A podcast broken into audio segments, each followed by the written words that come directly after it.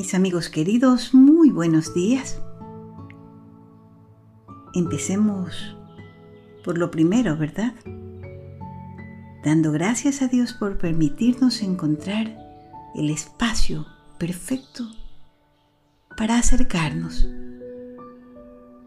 por permitir que este rayito de luz llegue hasta ustedes, por permitir que podamos comunicarnos hablar y ustedes escucharme. Porque todos los mensajes que estos rayitos de luz traen están cargados de mucho amor, de amor por ustedes. Y tienen como finalidad el hacernos un poquito más conscientes de lo afortunados que somos al estar aquí, ahora, compartiendo cosas buenas. El día de hoy, nuestro rayito de luz viene de verde. Verde esperanza. Pero ¿qué valor lo identificamos con el verde? La rectitud. Y tiene como subvalor algo importante, necesario, fundamental en la vida de todos. ¿Saben qué? El orden. El orden. ¿Han oído esa cancioncita que dice por ahí? Pongan cada cosa en su lugar. ¿Mm? Eso es orden. Darle a cada cosa su momento, su tiempo y su espacio. Entonces, el día de hoy vamos a revisar lo importante que es el que desde pequeños aprendamos a vivir con estos valores. Ordenados, puntuales, correctos. Entonces, yo pienso, cuando la mamá nos dice, a ver, ordenen, ordenen el dormitorio. Vamos y sí, no dejamos nada que se vea. Pero siempre no dejar nada visible es ordenar. Recoger las cosas no es acumularlas. Requiere dedicar un poco de tiempo y orden. Así se nos hará la vida más sencilla. ¿Mm? Y sin problemas. Y cuando queremos encontrar algo, vamos directo a donde sabemos que está. Porque nos volvemos metódicos, nos volvemos eh, ordenados. Y eso es bueno. Eso es bueno. Hoy les traigo una historia chistosa. Habla de un angelito como muchos de nosotros. Y tiene por título El segundo día del mundo.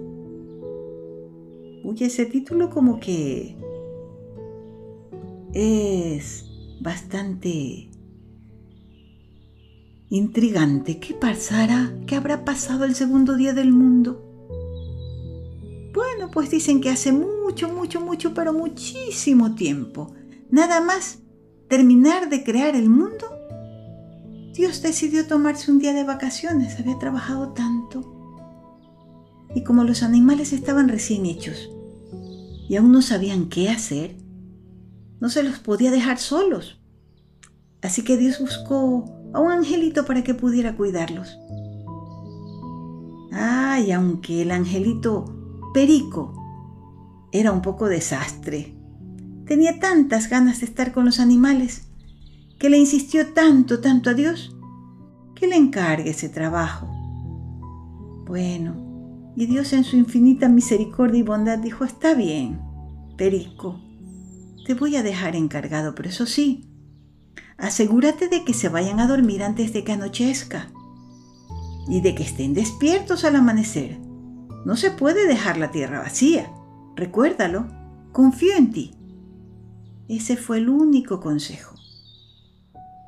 Y Dios se dio su vacación.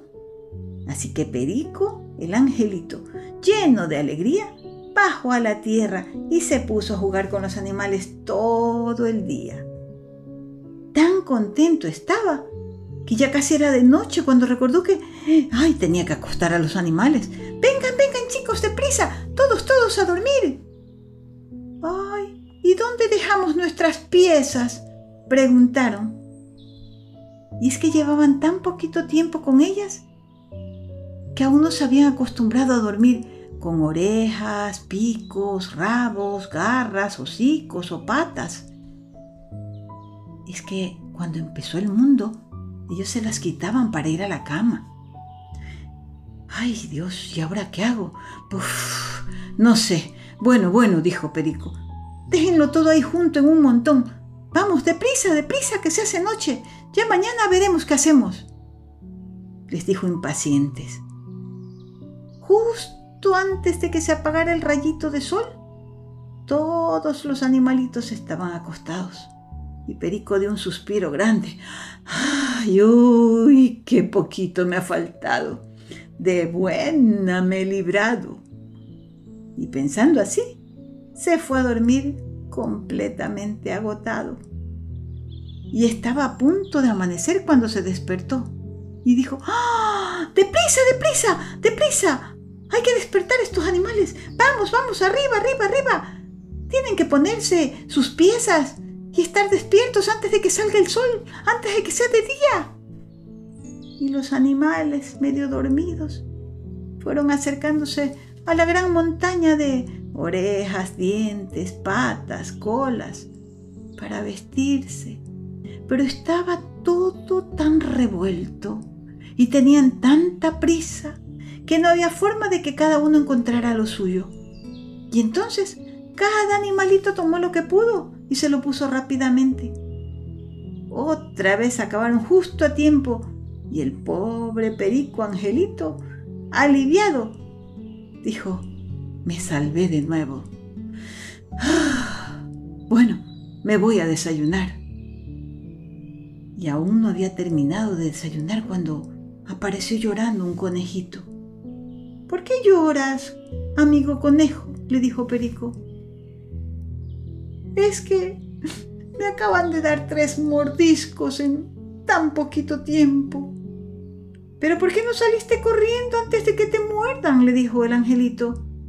¿No tenéis los conejos unas orejas grandes para oír a vuestros enemigos antes de que se acerquen? ¿Esto te parece grande? dijo el conejito, señalando unas orejas chiquititas que le habían tocado a la hora de buscarlas en la ruma de cosas. Oh, pero si son unas orejas de rana. ¿Y por qué llevas esas orejas que no son tuyas? Porque esta mañana nadie encontraba nada en ese enorme montón de piezas. Y entonces llegó el cocodrilo muy disgustado y le dijo, yo he tenido que ponerme estos dientes de castor. Y todos se ríen de mí, porque no puedo cerrar la boca. Ay, no te quejes, dijo el terrible león. Más risa dan mis patitas de pingüino. Imagínate, yo, el rey de la selva, con patitas de pingüino. Y así siguieron llegando animales con miles de problemas. Un mono con trompa, un erizo con plumas, un pájaro con caparazón de tortuga. Entonces el angelito se dio cuenta de que no había sido una buena idea hacer las cosas con tan poco tiempo, ni dejarlo todo amontonado. Y reuniendo a los animales, les propuso una solución. Amigos, a partir de ahora, dejaremos de jugar media hora antes para que cada animal pueda irse a un sitio especial y allí colocar bien sus piezas.